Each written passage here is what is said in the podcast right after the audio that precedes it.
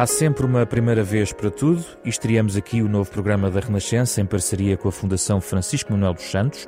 Chama-se Da Capa à Contracapa e as primeiras notas que ouviu desta emissão foram escritas e tocadas pelo pianista e compositor Mário Lajinha, especificamente para este novo programa da Renascença em parceria com a Fundação Francisco Manuel dos Santos. Por aqui vão passar temas que marcam a atualidade social, económica e política de Portugal, da Europa e do mundo. Ponto de partida, os retratos e ensaios produzidos pela Fundação, com o contributo de vários especialistas que em Portugal estudam todas estas matérias, da demografia ao mundo do trabalho, da economia à educação, à saúde, as migrações, os sistemas políticos, o ambiente, as ciências, a tecnologia. De tudo isso vamos falar neste Da Capa Contra Capa, aos sábados de manhã, às nove e meia da manhã na Renascença, em podcast em rr.sap.pt, também em dispositivos móveis e sempre inspirados pelo piano do Mário Lajinha.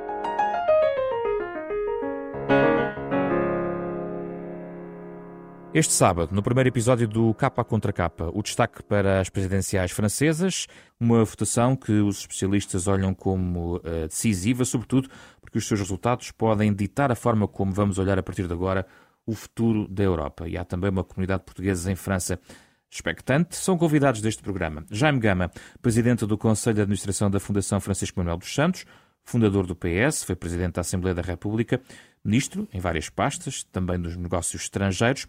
Pedro Magalhães, sociólogo, politólogo, diretor científico da Fundação Francisco Manuel dos Santos, investigador do Instituto de Ciências Sociais da Universidade de Lisboa, um especialista em estudos de opinião, sondagens, comportamento eleitoral e contamos com ambos para analisar a realidade francesa com um olhar português, partindo de um contributo muito especial que quisemos trazer ao programa de Joana Carvalho Fernandes, autora do livro A Porteira, a Madame e outras histórias de portugueses em França, uma obra da coleção Retratos da Fundação Francisco Manuel dos Santos, eh, editada em 2015. A Joana é hoje consultora numa empresa de comunicação, eh, fez este livro enquanto jornalista e colaboradora também de vários órgãos de comunicação social, foi correspondente da agência Lusa em França e correspondente também da Renascença, viveu em Paris entre 2011 e 2013. Bem-vindos. Vamos arrancar o da capa à contra capa. Uh, Joana, começo uh, por ti. Conta-nos o que é o livro, quem faz parte deste livro eh, e como foram recolhidos, no fundo, estes testemunhos. Este é um livro de histórias de portugueses imigrantes em França. E é um livro que pretende dar um retrato amplo e faz uma viagem no tempo. Acompanha mais ou menos um século de imigração portuguesa uh, naquele país. Começamos pela Primeira Guerra, porque houve portugueses que foram no Corpo Expedicionário Português e já não voltaram, ficaram lá porque tinham trabalho, outros porque se apaixonaram. Há histórias sobre isto no livro.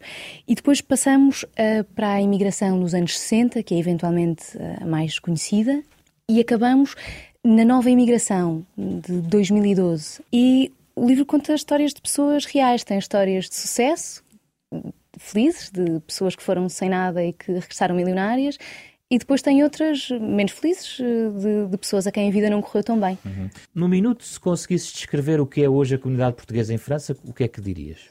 Eu diria que é uma comunidade numerosa, como já referiste no início. É uma comunidade, no geral, bem integrada e, e é uma comunidade muito diversa, porque nós encontramos entre os portugueses que vivem em França pessoas que têm tarefas mais humildes, da, da, porteira ao trabalhador da construção civil, mas depois encontramos também portugueses em vários uh, setores da sociedade e, e, em vários estratos. Uh, eles estão na política, estão nas associações, estão nas artes. Posso dar o exemplo do, do Ruben Alves ou do Cristóvão Fonseca. O Cristóvão fez agora um documentário sobre o Amadeu de Sousa Cardoso, por exemplo, ele é filho de portugueses. Que interesse têm, grosso modo, esses portugueses, como eleitores, desde logo, na política? Uhum. Só aqueles que têm dupla nacionalidade é que votam nas presidenciais. Estamos a falar é. de 600 mil. Mais de meio mais milhão, ou menos. sim, grosso modo.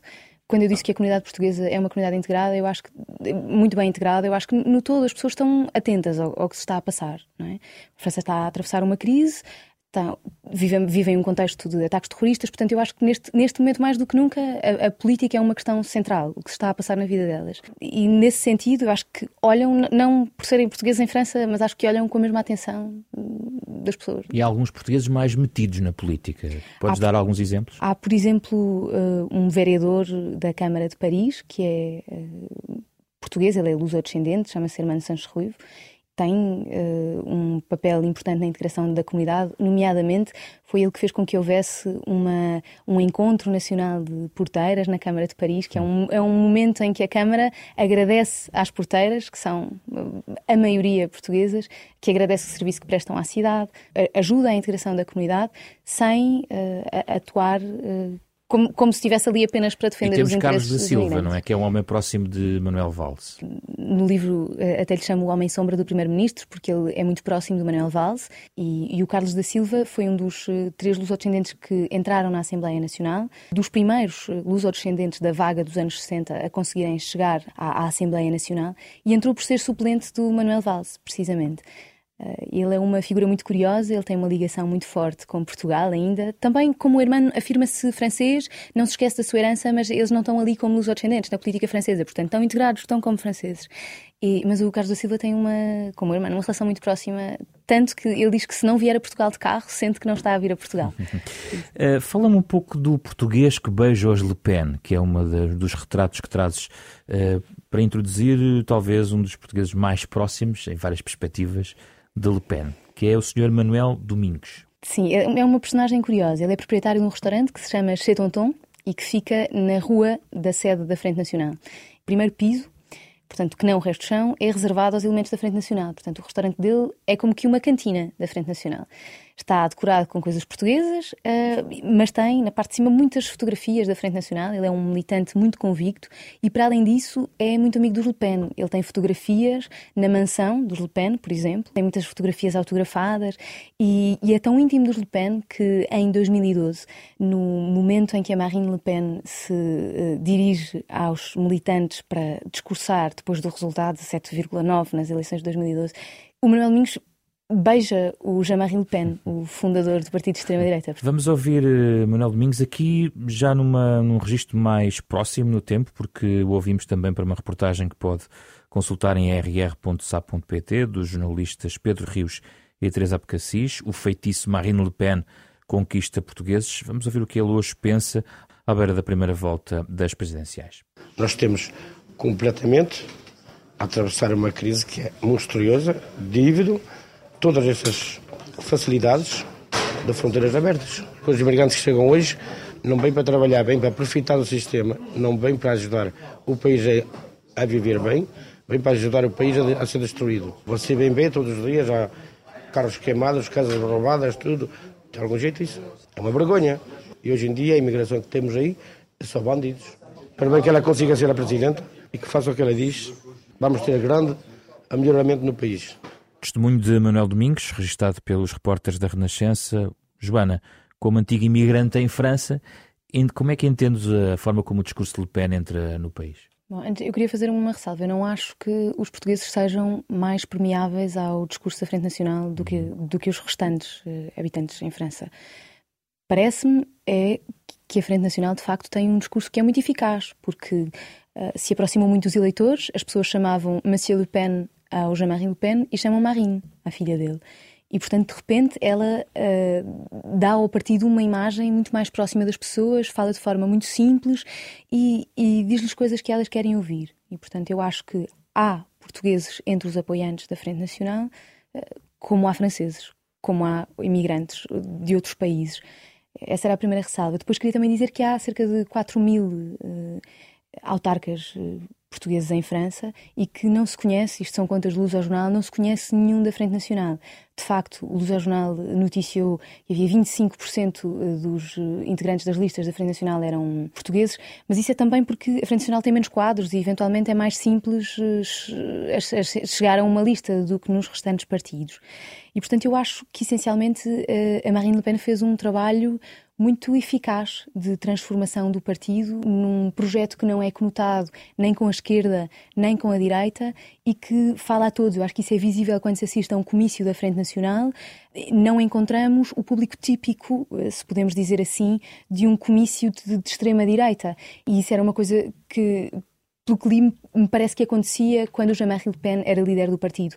Agora, o público é muito diverso. Há crianças, há reformados, há polícias, há mães de família E a Marine Le Pen tem um potencial de identificação muito grande com os franceses. Ela é, ela é mãe solteira, ela foi divorciada várias vezes e ela vai adotando posições que parecem contraditórias. Ela defende o aborto, por exemplo, né? que é uma coisa que, à partida, eh, é surpreendente, embora também defenda a pena de morte. Está lançado o tema para a nossa conversa, Jaime Gama e Pedro Magalhães.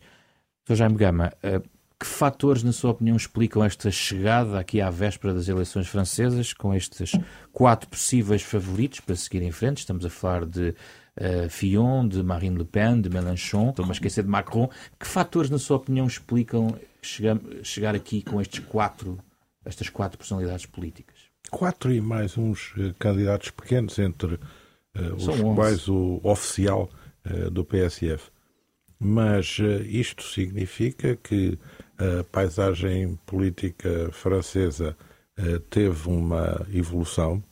Eh, essa evolução, se nós a estudarmos, é um fruto claro do que foi a modificação da sociedade francesa nos últimos anos e também daquilo que são as reflexões e os debates e as tomadas de posição no seio da sociedade francesa. Há um desajustamento entre o eleitorado e as formações políticas eh, tradicionais.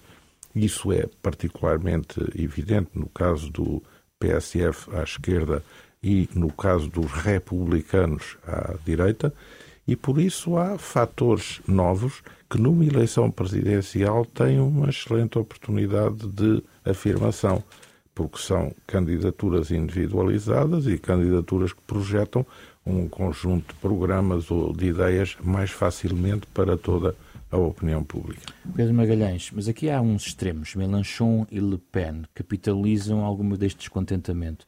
Parecem quase estar no mesmo campo, estando nos extremos, os extremos tocam-se. Uhum. É a leitura que faz? Enfim, não completamente. Se bem que é verdade que uh, um estudo recente do, do CEVIPOF mostrava uma coisa interessante, que é, de entre aqueles que afirmam como primeira opção Le Pen, a maior parte deles, quando se lhes pede uma segunda opção, dizem Mélenchon. Eh, tem a ver, em primeiro lugar, com eh, esta percepção, este sentimento de necessidade de mudança, que é um bocadinho, um sentimento um bocadinho difuso eh, e que muitas vezes pode concretizar em propostas políticas que aparentemente são muito diferentes, desde que enfatizem a necessidade de mudança. Quando perguntamos, quando se pergunta nos inquéritos aos franceses, os políticos são todos iguais, é preciso pôr o povo comandar em vez das elites. Um discurso que podemos chamar, para simplificar, populista. É verdade que é também entre o eleitorado de Le Pen e de Mélenchon que vemos essas ideias mais prevalecentes e mais corporizadas. Aliás, tem um programa económico praticamente igual, é. o que é surpreendente. São diferentes em matéria de valores mas em relação à proposta económica são praticamente iguais. O que mostra uma coisa interessante e que eu acho que está por detrás não só do que se passa em França, mas também, eu diria, quase no resto da Europa. Hoje em dia, no combate político, há muito mais temas, muito mais assuntos que se encontram politizados, ou seja, que são relevantes para as pessoas do que eram no passado. Por exemplo? Por exemplo, no, no passado, os sistemas políticos e partidários europeus arrumavam-se muito facilmente uh, num eixo esquerda-direita que basicamente tinha a ver com a intervenção do Estado, com o nível de redistribuição, com quão liberais ou quão à esquerda eram as políticas económicas.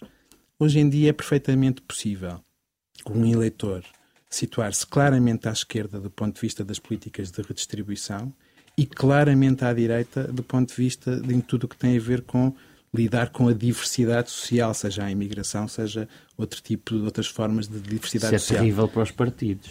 É terrível para os partidos, digamos, estabelecidos, que no fundo esta diversidade sempre existiu, o que não era, era politizada. E outra coisa que tem a ver com isto, não apenas o facto da eleição ser presidencial, que precisamente facilita uh, a articulação destes diferentes argumentos para diferentes pessoas, é também o fenómeno das primárias, que é um fenómeno uh, que, que, é já francês, mas também em muitos países europeus. As primárias permitem que, em vez de serem os diretórios partidários a fazerem as escolhas de quem são os candidatos, neutralizando determinados assuntos que dividem os eleitorados e tornando, pondo ao de cima, no fundo, é que os, os temas que, que, que facilitam, que simplificam a competição política, as primárias trazem tudo ao de cima trazem uma competição para ver quem é que consegue puxar pelo assunto que divide. Até trazem muito facilmente ao de cima quem mais facilmente vai abaixo, como no caso do PS francês. Exatamente. Sim, e as primárias foram um filtro também surpreendente, Dr. Jaime Gama. Deixaram pelo caminho. Bem, Hollande nem apareceu, mas Juppé, por exemplo, era um nome forte e acaba por ser escolhido Fillon. Uh, Valls cai pelo caminho, Sarkozy. As primárias não são uma sondagem, são mais restritas. Podem ser diferentes de uma mera manipulação a partir do diretório partidário, mas não são uma sondagem nem são uma eleição são a escolha de um pessoal político que também tem uma relação muito mediada com a realidade. Não foi já a pensar na sua perspectiva no que poderia ser o resultado das eleições presidenciais ou há escolhas destes partidos, destas formações, estou a pensar do Partido Socialista Francês também, ou também dos republicanos em relação ao... O Partido Socialista escolheu o candidato favoravelmente perdedor, o que é uma coisa surpreendente para, digamos, legitimar primárias como um processo correto de escolha. Ou então já pensar no dia seguinte, na próxima segunda-feira. Isso não sei, porque no dia seguinte não sabemos em que estado ficam as forças políticas que fazem esse tipo de escolhas. Mas certo, esta, esta falta de sintonia entre os aparelhos partidários ou as propostas estruturadas destes partidos estabelecidos e os eleitores é um fator crucial para que depois surjam Mélenchon ou Le Pen, que já estão a formar eles próprios estrutura à sua volta, Sim, altamente estruturada. Eh, Marine Le Pen tem um partido bem organizado, organizado com recurso a técnicas de comunicação muito modernas, a publicitários, a especialistas em estudos de mercado e que fez uma descolagem daquilo que era a Frente Nacional que nós conhecíamos vinda da direita francesa antigolista, nas sequelas da Guerra da Argélia, nas sequelas da colaboração e do petanismo, enfim, tudo isso que aflorou em candidaturas há anos atrás de Pujade e Tixier Vignancourt, eh, e que depois, com Jean-Marie Le Pen, eh, teve uma sequência bastante rígida e fechada. A filha abre esse espectro eleitoral, porque limpou alguns dos itens eh, centrais da propaganda lepenista pai e eh, fez uma reconversão. Eh, conseguindo manter, apesar de tudo, o pai a recomendar o voto na Frente Nacional e a ter dentro da Frente Nacional uma sobrinha mais conservadora do que ela em matéria de costumes e de tradição, mas, digamos, integrando esse bloco. O que é surpreendente ver é também como Marine Le Pen foi capaz de puxar até um certo ponto. Mas a partir daí estagnou. E desde há vários dias não tem a liderança da escolha maior na primeira volta, porque Macron retirou-lhe esse lugar. Ela agora aparece como segunda. E isso permite a Fillon e aos táticos da campanha Fillon estarem a desenvolver uma estratégia de voto útil considerando Fillon mais adequado para enfrentar Macron numa segunda volta do que Marine Le Pen. Aliás, o slogan é: se queres ter Macron, vota Marine. Portanto, há uma per se, digamos, dos candidatos que vêm em segundo eh, para poder majorar algum campo eleitoral, neste caso eh, à direita. Ainda sobre Le Pen, quando houve um português com estes argumentos em relação a Le Pen, o que é que lhe sugere em relação àquilo? Isso significa que os portugueses estão integrados em França, sintonizam um pouco com as correntes normais da vida francesa. É, de certa forma, a expressão de um resultado positivo da integração dos portugueses em França. De resto, a grande maioria hoje dos eleitores da Frente Nacional, segundo os melhores estudos, foram uh, eleitores que eh, nos anos 60, votavam no Partido Comunista Francês. A decadência do Partido Comunista Francês é uma grande transferência de voto para a Frente Nacional.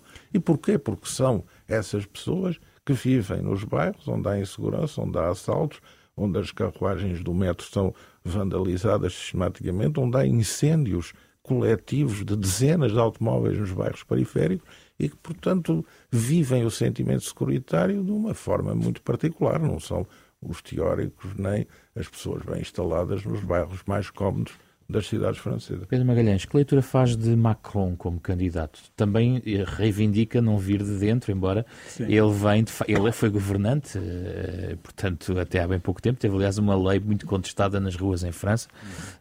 Tem mais, mais uma vez a ver com aquilo que falávamos há pouco sobre o facto da política já não estar tão arrumada de forma tão simples num único eixo, não é? No caso de, de Marine Le Pen, temos uh, eleitores, uh, e precisamente uma das razões pelas quais o, o operariado e, digamos, as, as funções no, no, setor terciário menos qualificadas constituem uma grande parte do eleitorado de Marine Le Pen, tem a ver com esta combinação entre um discurso que é favorável à redistribuição, favorável aos apoios sociais e, ao mesmo tempo, eh, chauvinista, se quisermos simplificar, em relação a tudo o que é diversidade social. No lado de Macron, temos outro fenómeno interessante.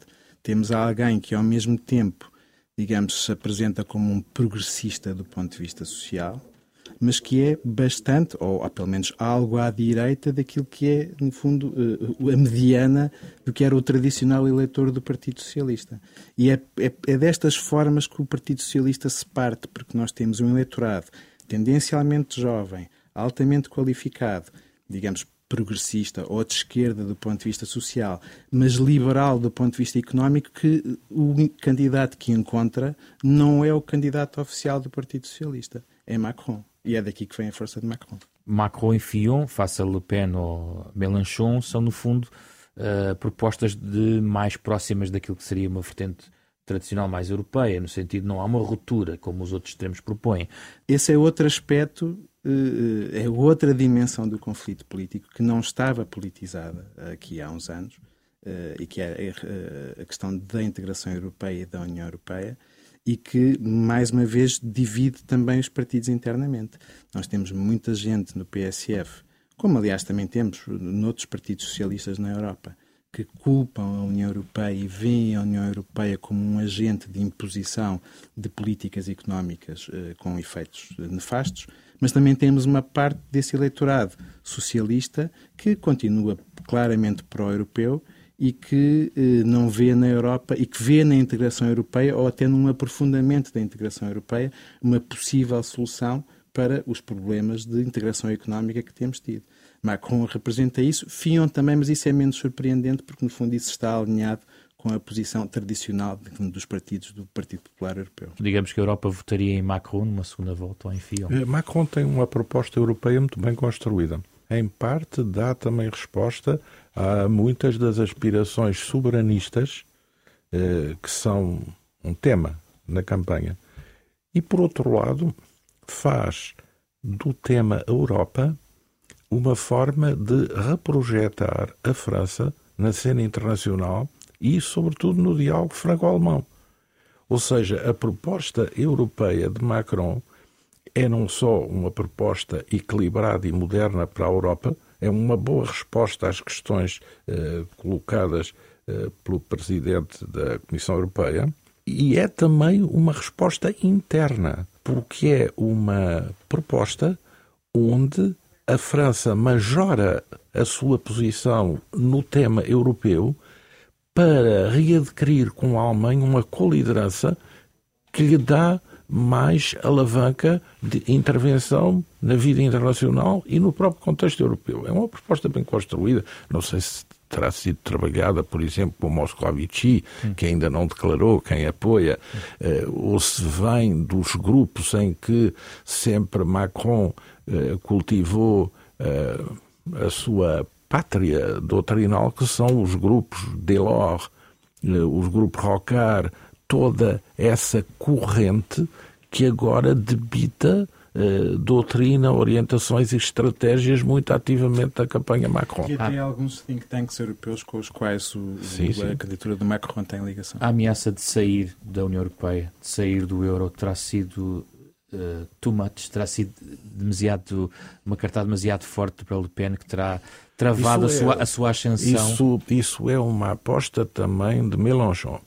Uh, ou seja, há dois segmentos do eleitorado, na extrema-direita e na esquerda radical, que uh, fazem da saída da União Europeia, da saída dos tratados internacionais de comércio, da saída uh, do euro, pontos emblemáticos fulcrais.